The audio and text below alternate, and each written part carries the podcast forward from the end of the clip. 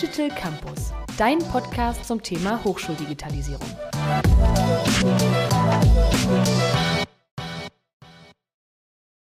Hallo und herzlich willkommen zu Digital Campus, dem Podcast zum Thema Hochschuldigitalisierung. Mein heutiger Gast ist Professor Dr. Stefan Remhoff.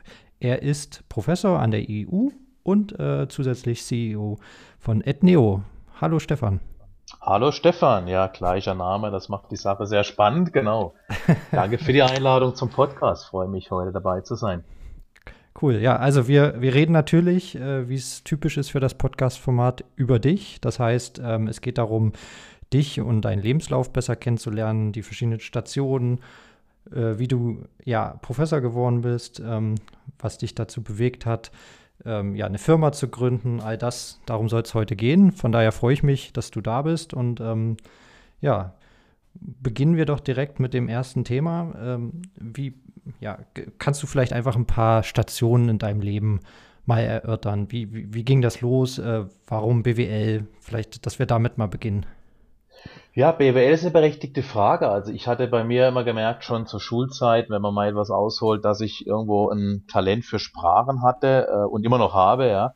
Und äh, wollte aber irgendwo so ein bisschen die betriebswirtschaftliche wirtschaftliche Welt, wirtschaftliche Welt mit Sprachen verbinden und ähm, war die perfekte Kombination für mich im Studium International Business, was ich seinerzeit an der Hochschule Pforzheim im Baden-Württemberg, wo ich auch, wie man vielleicht am Zungenschlag erkennt, aufgewachsen bin, durchgeführt habe und habe dann im Studium gemerkt, äh, so im Rahmen der Diplomarbeit, die damals noch vor Bachelor Master kam äh, als letzter Jahrgang, dass mich auch das ganze Thema rund um Expat Management interessiert hat und bin dann tatsächlich in die Heimatstadt von Uninau zur Promotion an die dortige Otto von Gerriger Universität in Magdeburg und wurde dort äh, auch in International Management promoviert, was was sehr äh, spannend war zum Thema und hatte dann eigentlich auch so ein bisschen, sage ich mal, Blut geleckt, was die Hochschulumgebung angeht. Bin dann zum ja. ersten, ersten Lehrauftrag gekommen nach Lüneburg und Hannover, ähm, mhm. also im Norden, bin dann peu à peu geografisch in den Süden gewandert, war dann in München bei einigen privaten Anbietern und äh, bin dann eigentlich immer mit einem Fuß in der Akademie geblieben, mit Lehraufträgen, privat, staatlich und bin jetzt seit knapp vier Jahren ziemlich genau ähm, Professor an der IU Internationale Hochschule am Standort München bin auch Guest Lecturer an der Frankfurt School, kombiniere so ein ah, bisschen die beiden akademischen Welten und wie du es schön gesagt hattest, eben auch ähm, Entrepreneur, Gründer, Founder, Co-Founder der Etneo AG, die wir in Frankfurt-Main gegründet haben, vor ziemlich genau eineinhalb Jahren, also auch noch relativ junges Pflänzchen auf dem Digitalisierungs- oder Hochschuldigitalisierungsmarkt. Und äh, ja, dann ist natürlich schön, auch gerne mal über unser Unternehmen zu sprechen und den einen oder anderen Aspekt auch vorzustellen. Ja, cool. Ähm, du, ich hatte noch gelesen, du hast da noch ein MBA noch dran gehängt, ne? Nach deiner genau, Promotion. Richtig. Ist das richtig? Ja, genau. Warum, war ein bisschen atypisch manchem. Ja, das war auch nochmal, meine Promotion ist natürlich, klingt immer so ein bisschen blöd, etwas monothematisch, ja, ähm, gar nicht böse gemeint, aber ist ja faktisch so, man konzentriert sich über längeren Zeitraum auf ein Thema. Mhm. Und äh, ich fand immer schon, finde es nach wie vor wichtig und predige das auch fast täglich, lebenslanges Lernen. Und äh, war für mich dann eine Situation, dass ich gemerkt habe, irgendwo will ich doch auch mein Wissen nochmal etwas breiter, generalistischer und auch managementbezogen aufstellen und bin dann 2017 ähm, oder hat mich entschieden 2017, als jetzt auch schon ein paar Jahre her, ein Executive MBA in Spanien an der ESADE Business School durchzuführen, was mir sehr gut äh, und viel Spaß gemacht hat und was auch sicherlich für das Gründungsvorhaben alles andere als nachteilig war, weil die ESADE da auch sehr stark in dem Bereich aufgestellt ist, was ja so Inkubatordenken und mhm. und äh, ähm, äh, das nötige Netzwerk und den nötigen Resonanzboden zu bilden. Also es war eine ganz gute Station dann auch. Cool. Und äh, deine Promotion, vielleicht kannst du das nochmal ein bisschen äh, erklären. Was hast du da gemacht? In welchem Bereich warst du da? Im Bereich internationales Management, insbesondere internationales Personalmanagement, also mein Thema, Thema Promotion ist ja immer so äh, ellenlang, ähm, war kurz gesprochen Mitarbeiterentsendung, Expat Management. Also wie schaffen es Unternehmen, ihre Mitarbeiter ins Ausland zu schicken? Wer geht? Nach welchen Faktoren? Und wie kann ich dann in gewisser Weise auch die Neigung, im Ausland zu leben und zu arbeiten, also im, im, im, ja, im, im Gebiet des Global Mobility oder der Global Mobility dann aktivieren? Was ja auch bis heute noch ein sehr starkes Thema ist, leicht unterbrochen durch Corona, aber Klar. jetzt durchaus auch wieder anzieht und natürlich jetzt auch mit Schattierung, Remote Work und anderen ähm, Begriffen natürlich jetzt auch äh, wieder, wieder sehr stark präsent ist. Mhm. Ähm, ja, genau. Wir hatten ja auch schon in der Intro und du hast auch kurz gesagt, äh, gesagt, du bist jetzt bei der IU gelandet äh, und ähm, machst da Lehre. Wie ist es dazu gekommen? Die IU ist ja jetzt auch noch nicht so alt und gleichzeitig irgendwie total ähm, ja, am Wachsen, wenn man so die Zahlen ansieht. Das ist ja Wahnsinn. Das ist jetzt, glaube ich, die größte staatlich anerkannte Hochschule aktuell. Ne? Ähm, genau, richtig, ja. Also, ja. Wie bist du da hingekommen? Hm, relativ banal, würde ich mal sagen. Also äh, so eine Mischung aus Ansprache durch einen Freund und Kollegen, der dort ist. Äh, der Marc Ayub, ähm, hier namentlich genannt. Und dann war letztlich eine Professur in meinem Bereich BWL ausgeschrieben. Mhm. Das Ganze war im Mai 2019 und äh, ich wollte, wie gesagt, irgendwo auch immer das Thema Akademia dann auch mit einer Professur in gewisser Weise würzen. Mhm. Und äh, so haben sich die Chancen ergeben und äh, bin da sehr glücklich und nach wie vor unterwegs dort mit meinen Lehren und mit meinen ja, Betreuungen von Abschlussarbeiten. Okay, cool. Ich meine, ich hatte bisher in dem Podcast nur ähm, sozusagen die klassischen Hochschulen. Die IU ist ja doch äh, sehr besonders. Ähm, vielleicht kannst du das mal nochmal so ein bisschen erläutern, was das auch für dich dann in der Lehre bedeutet. Also ich hatte nur gelesen, dass du eben sowohl berufsbegleitend als auch duale Studiengänge an sich ähm, ja, betreust, kann man sagen. Aber was bedeutet das ganz konkret? Ja, betreuen, beziehungsweise bin in der Lehre eingesetzt, insbesondere jetzt auch wieder in der Präsenzlehre, lässt sich drüber streiten, aber vielleicht bin ich da auch etwas Dinosaurier, merke dann doch auch, dass es mir mehr Spaß macht, in der Präsenz zu sein. Mhm. Äh, so viel zum Thema Digitalisierung, ein Spaß beiseite. Ich denke, die Mischung macht's, ja. Äh, viel geht virtuell, manchmal ist die Präsenz besser und ich habe die besondere, sagen wir mal, Freude, und das meine ich ernst, dass die Studierenden, die bei mir in den Vorlesungen sind und natürlich auch bei Kolleginnen, bei Kollegen, ähm, so ein Wechselmodell haben, wenn man es mal so nennen will. Also eine Zeit im Unternehmen, in der Praxis, eine Zeit an der Hochschule, im akademischen Umfeld. Mhm. Ähm, und das ist natürlich eine sehr gute Kombination, dass man beide Welten verbindet. Das war mir als Person auch immer wichtig. Ich glaube, wo bin ich mehr unterwegs? Der, der, äh, die Teilung geht genau durch mich durch. Also ich fühle mich sehr wohl in der akademischen Welt irgendwo ein Thema vertieft wissenschaftlich anzugehen. Ich fühle mich aber auch sehr wohl in der unternehmerischen Welt anzupacken, unternehmerisch mhm. tätig zu sein, was ich jetzt selbst bin. Und das so ein bisschen reflektiert dann auch auf die Lehre, wo dann eben auch die Studierenden so ein bisschen zwei Seelen in sich tragen oder zwei Herzen in der Brust schlagen haben, finde ich halt sehr spannend. Das ist natürlich sehr gut und sehr inspirierend für beide Seiten, dann diese Unternehmensumgebung, die praktische Welt mit der, eher mit der akademischen, eher etwas theoretischeren Welt zu verbinden. Ich glaube, von diesem Transfer können wir alle profitieren und jetzt ein allgemeiner Appell, das wäre schön, wenn wir es natürlich auch weitertragen könnten und wenn das auch Praxis machen würde, ein Beispiel nehmen würde. Mhm. Was du, es du, tut. Ja. Du, du, machst ja neben Lehre natürlich auch äh, Forschung, hast Forschungsprojekte. Was beschäftigt dich da gerade aktuell? Zwei Themen. Klar, natürlich Digitalisierung der Lehre an sich, vor allen Dingen dann im Einsatz von Tools. Welche Tools kann ich einsetzen? Da ist der Rahmen natürlich schnell äh, gespannt zu KI und, und mhm. Vor- und Nachteile, wobei ich da die Vorteile in der, in der größeren Übermacht sehe. Und das zweite Thema ist äh, in dem Bereich, wo ich meine Promotion angesiedelt hatte, Global Mobility, Expert Management. Also auch die beiden Themen bewegen mich im positiven Sinne sehr, sehr stark. Okay, äh, ja, KI, du meintest Vorteile. Willst du vielleicht direkt einfach nochmal das ein bisschen detaillierter erzählen? Was, Gerne. Was, ist, also, was, was, siehst du als, ja, als Professor, aber auch ja, als denk, Konsument? Als, als Konsument, als Anwender definitiv auch. Also die IU hat ja äh, KI-Anwendungen auch äh, sozusagen in die, in die Lehre und auch in die, sagen wir mal, in die in das Studieren mit integriert, wenn man es mal so sagen kann. Ich okay. finde es auch sehr gut, ich finde die Chance sehr gut. Natürlich bleibt immer so die Frage, schaffen wir uns als Dozierende, als Lehrende ab, ja, gerade im Hinblick auch auf Abschlussarbeiten, mhm. die halt jetzt, sagen wir mal blöd, auf Knopfdruck jetzt äh, über, über äh, ChatGPT oder andere äh, Programme und Apps auch gelöst werden können. Aber ich glaube, die Komplexität bleibt klar und ich denke, wir müssen eher so sagen, wir integrieren es, wir integrieren es positiv, wir sehen es als Chance wir warnen in Anführungszeichen, aber jetzt nicht im Sinne des erhobenen Zeigefingers, sondern mhm. eher im Sinne von, wie kann ich es anwenden? Ich muss ja trotzdem mitdenken. Das ja. ist wie das Navi im Auto, ja, das Navi will keiner wegdenken im Auto und niemand vermissen, aber irgendwo muss ich ja trotzdem mitdenken, auch wenn mich das Navi doch mal in die falsche Straße führt. Ich kann mich nicht blind drauf verlassen und wenn der Vergleich auch etwas sinkt, aber ähnlich ist es mit KI-Anwendungen, Es sind eine Unterstützung. Sie werden unser Denken, zumindest in der komplexeren Form in der Hochschulumgebung, nie komplett ersetzen. So meine These, mag jemand anderes anders sehen. Mhm. Und deswegen sehe ich es eigentlich als, als gemacht, als Pflicht für uns, ähm, dass wir das wirklich als Chance auch integrieren, positiv mit aufnehmen. Aber wie gesagt, auch irgendwo ähm, sensibilisieren und darauf hinweisen, dass das eben teilweise auch eine gewisse Vorsicht vonnöten ist. Das heißt, äh, deine Studierenden, die du, die du hast, äh, die, die nutzen das auch schon ganz aktiv dann, aber eben so, dass es nicht irgendwie unterm Radar ist, sondern es ist Richtig. erlaubt, es ist gewünscht und es teilt Es ist erlaubt, es ist gewünscht und letztlich ist es auch so bei unseren Anwendungen, sei es jetzt äh, Richtung Ethneo, haben wir auch KI integriert, auch nach mhm. einer durchaus interessanten Diskussion für und wieder. Und wie gesagt, ich nutze es auch selbst sehr stark und, und äh, ähm, könnte mir ein Leben ohne KI jetzt eigentlich kaum noch vorstellen. Ja. Absolut, ja, das, das geht mir genauso.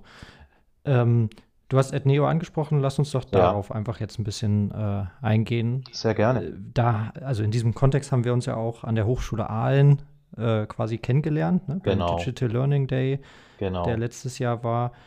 Vielleicht, dieses Jahr sogar war, wie dieses war Jahr Mai noch. Jahr? Genau, ja, okay. ja. So schnell geht die Zeit immer rum, war, war knapp vor einem halben Jahr etwa, genau, richtig. Okay. Wo der genau. Sommer noch warm war, ja. Wie, bist du drauf gekommen, das zumindest als Co-Founder mitzumachen, das Ganze?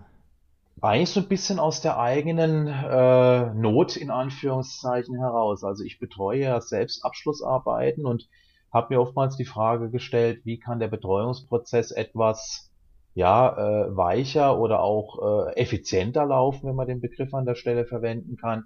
Also oftmals will man sich ja in der Betreuung als Betreuer auch genuin auf die Betreuung an sich konzentrieren, mhm. wie der Arzt, der sich auf die Behandlung des Patienten konzentrieren möchte und eigentlich ist das drumherum, sage ich mal, also administrativer Aufwand, Schriftverkehr etc. eher äh, als als leidiges äh, Thema mitbegleitet hatte. Und es ist dann doch immer relativ viel Vorlauf, bis eine Arbeit angemeldet ist, Briefwechsel in digitaler Form, ja, und mhm. Anmeldung hier und dort. Und ich habe gemerkt, irgendwann kommt auch der Kipppunkt und das klingt jetzt ein bisschen albern, aber es ist faktisch so, dass man den Überblick einfach verliert, ja, ob das jetzt bei fünf, sechs, sieben Arbeiten ist. Und wir haben uns gedacht, warum nicht die Projektarbeit, also die Co-Founder und ich, warum nicht die Projektarbeit oder die Abschlussarbeit als Projekt zu verstehen, mhm. mit einem Startdatum, mit einem Enddatum und irgendwo auch mit einer Art digitalen Studierendenakte, wo ja. die Informationen jetzt nicht über den Studierenden, Geburtsdatum und so weiter, das betrifft nichts, aber im Rahmen dieser diese Abschlussarbeit hinterlegt ist. Also welches Thema der Studierende, welche Methodik ist gewählt, was wird bisher vereinbart im Sinne von äh, Anmeldung noch nicht angemeldet, gibt es vielleicht noch eine Warteschleife, weil vielleicht ein Praxisunternehmen noch mitmachen muss oder sonstiges und was wird bisher kommuniziert, ja. Und da hilft unsere Plattform NeoPaper, die wir daraufhin entwickelt haben, sehr stark, dass sich der Dozierende oder die lehrende Person besser strukturieren kann und mhm. dadurch natürlich auch wesentlich effizienter und, sage ich ja mal, zeitsparender auch agiert. Ja, also ich habe alles in der Plattform drin, von Kollaboration über Kommunikation wie auch die Beschreibung des jeweiligen Projektes. Mhm. Ich sehe in einem Dashboard, wo stehen die Studierenden gerade im Prozess, ja, bei drei Monaten Bachelorarbeit, sechs Monate Masterarbeit oder, oder andere Modelle durchaus wichtig und kann dann in den Dashboard die einzelnen Projekte in gewisser Weise steuern und kann auch, und das ist der, der, der positive Nebeneffekt für die Studierenden und auch für die Hochschule, wir diskutieren ja sehr stark über die Themen Future Skills und Partizipation und auch digitale Barrierefreiheit. Die drei Themen kann ich dann auch mit einer Klatsche in gewisser Weise abdecken, weil okay. ich eben die Future Skills aktiviere bei den Studierenden, ja, die später dann im Arbeitsmarkt auch helfen, projektorientiert zu denken in dem, in dem kritischen Aspekt des Projekts, zeitkritisch und vielleicht verschiedene Ansprechpartner mit drin. Durch die Plattform Anytime, Anywhere und Any Device habe ich eine massive Barriere, ähm, äh, digitale Barrierefreiheit, die ich, die ich deutlich verbessert habe. Und wir partizipieren oder wir lassen die Studierenden besser partizipieren, weil wir auch gemerkt haben und ich selbst, so eine gewisse Hemmschwelle besteht oft. Wie oft darf ich die betreuende Person kontaktieren? Und am Ende haben ja beide Seiten, betreuende Personen wie auch Studierende, das Interesse, die Arbeit ins Ziel zu kriegen, ganz mhm. klar. Mhm. Aber ähm, es ist natürlich auch irgendwo die Interaktion nötig. Es soll keine Blackbox bleiben, dass man sagt, drei Monate, sechs Monate hören wir gar nichts voneinander. Man meldet sich nur, wenn es Probleme gibt. Ja. Und wir haben ja auch gemerkt, für viele ist halt dann doch auch die erste Abschlussarbeit irgendwo ein Riesenberg, den ich erklimmen muss. Und wenn Absolut. ich dann keine Werkzeuge oder Hilfsmittel oder Orientierung habe, dann lande ich plötzlich bildlich gesprochen in dem Schneesturm und wundere mich, dass ich dann umkehren muss oder plötzlich um SOS funken muss oder sonstiges. Und da soll die Plattform einfach Orientierung geben. Was die Plattform NeoPaper nicht macht, ist, den Prozess an sich abzunehmen. Also mhm. geschrieben werden muss immer noch selbst, ist ganz klar. klar. Ja. Ja. Aber ich strukturiere oder die Studierenden können sich deutlich, deutlich besser strukturieren und äh, dadurch irgendwo so, so einfach wie es klingt, auch eine höhere Motivation und Freude am wissenschaftlichen Arbeiten und für die letzte Phase und letzte Station der, der Student Journey innerhalb der Hochschule mitbringen. Und ähm, du sagtest vorhin, äh, dass ihr auch KI jetzt im Einsatz habt in der, im Rahmen der Software. Was macht ihr dann damit konkret? Wir haben eine äh, KI-Schnittstelle integriert oder Lösung integriert, so kann man es korrekterweise sagen, um äh, aus einer Idee ein Thema zu generieren. Ja, mhm. vielmals mhm. hat ja ein Studierender, eine studierende Person eine Idee, aber wie kriege ich die Idee zu einem griffigen und ja, irgendwo auch nachvollziehbaren Thema?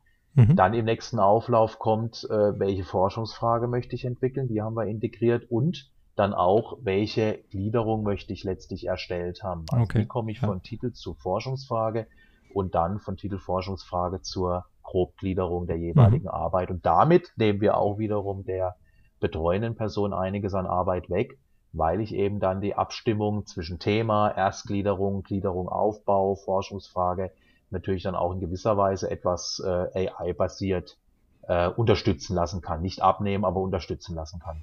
Ja, und vermutlich auch in gewisser Weise standardisiert, ne? Also weil ja dann auch du die KI es, vermutlich ja. äh, eine relativ gute Struktur auch regelmäßig wieder produziert. Richtig, genau, ja, und äh, richtig, genau, wobei da muss man sagen, klar, wir, wir setzen natürlich die Plattform jetzt äh, diszipliniert äh, oder überdiszipliniert, interdisziplinär ein, ja, so ist der richtige Begriff. Also es ist jetzt nicht nur eine klassische Plattform für die BWL, sondern ja. im Zweifel kann es auch in der Medizin eingesetzt werden oder auch im Maschinenbau, wo methodisch und von der Vorgehensweise ganz anders gearbeitet wird, vielleicht mehr agil oder agiler oder sonstiges.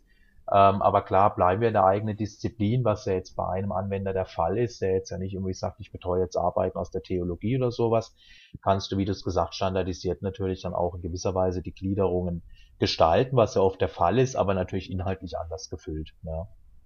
Das heißt aber, eure Kunden sind primär erstmal Hochschulen oder sind das die Studierenden, die sich wünschen, das Tool quasi zu nutzen? Nee, also initial, initiativ äh, die Hochschulen oder die Dozierenden, aber klar, die Studierenden sitzen am anderen Ende der, der äh, Nutzerkette, wenn man so sagen kann, und sollen es natürlich mitnutzen, aber initiiert und angeleitet durch den jeweiligen Betreuer, ne, mhm. der es dann eben für die Studierenden einsetzt und äh, dann auch die Studierenden in gewisser Weise onboardet, was wir grundsätzlich auch betreuen. Aber da liegt so ein bisschen die Federführung und die Projektleitung, wenn man mal so will, beim Dozierenden. Aber das haben wir recht intuitiv und einfach gestaltet. Also ein Projekt ist innerhalb von wenigen Sekunden angelegt. Mhm. Ich habe ein neues Projekt, das ist also der Name, muss dem Projekt Nutzer, Nutzerin zuordnen. Der Studierende mit Vorname, Nachname, E-Mail-Adresse habe dann ein Phasenmodell, was ich anpassen kann, also fünf Phasen beispielsweise der BWL, qualitative Erhebung, der Klassiker, und kann dann eben recht schnell loslegen, kann Dokumente hochladen, wie Gliederung oder Anmeldung oder Fragebogenentwurf mhm. und kann dann auch ab dann sozusagen die Plattform als äh, als Steuerung des Projektes nutzen. Ja, mittelfristig ist es auch für uns interessant, Richtung Corporate Learning Bereich zu gehen oder auch, sagen wir mal, Akademien, die jetzt also ja. so, so quasi akademisch sind. Aber in erster Linie sprechen wir jetzt erstmal Hochschulen, Universitäten, staatlich wie privat an.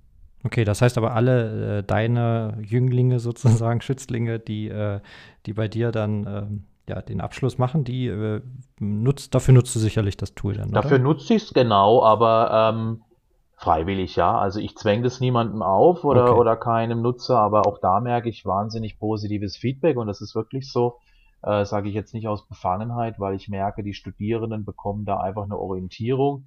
Ich habe viele berufsbegleitende Studierende, die äh, ihre Bachelor-, Masterarbeit äh, abseits oder neben der vollzeitberuflichen Tätigkeit verfassen und denen hilft es wirklich enorm, sich zwischen, sage ich mal, familiären Verpflichtungen, beruflichen Verpflichtungen, nächsten Karriereschritt und noch akademischen Abschluss, Bachelor, Master äh, irgendwo zu positionieren. Denen hilft es enorm, sich zu strukturieren und einfach eine gewisse, äh, eine gewisse Orientierung zu haben, ja, ein Orientierungstool. Mhm. Und wo soll die Reise hingehen? Also, äh, was ist eure größere Vision? Also die größere Vision ist natürlich Wachstum. Ja, wir wollen natürlich mit dem Tool jetzt an mehrere Hochschulen und Universitäten, staatlich wie privat, im erstmal deutschsprachigen Raum angehen, Deutschland, Schweiz, Österreich. Da mhm. haben wir auch sehr vielversprechende äh, Gespräche, haben auch schon einige Einsatzgebiete. Wohlgemerkt, wir sind ein kleines Unternehmen, selbstfinanziert.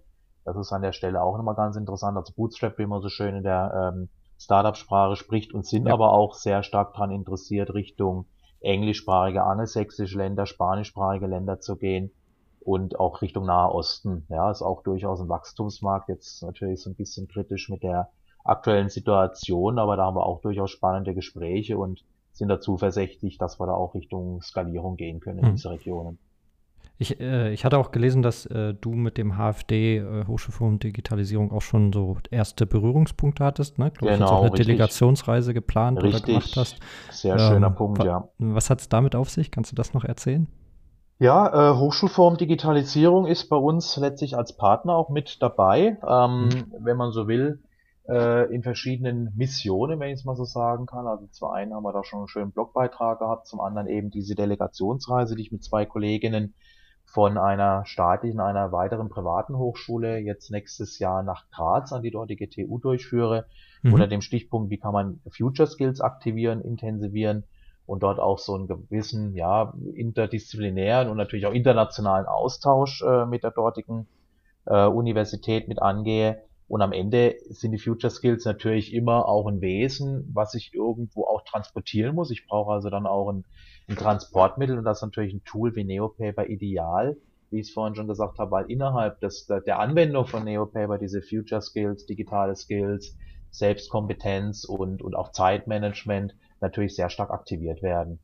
Ja. ja. Und deswegen ist es natürlich auch spannend, da Impulse einzuholen, aber auch natürlich unsere Impulse dort mit einzubringen. Ja, super cool.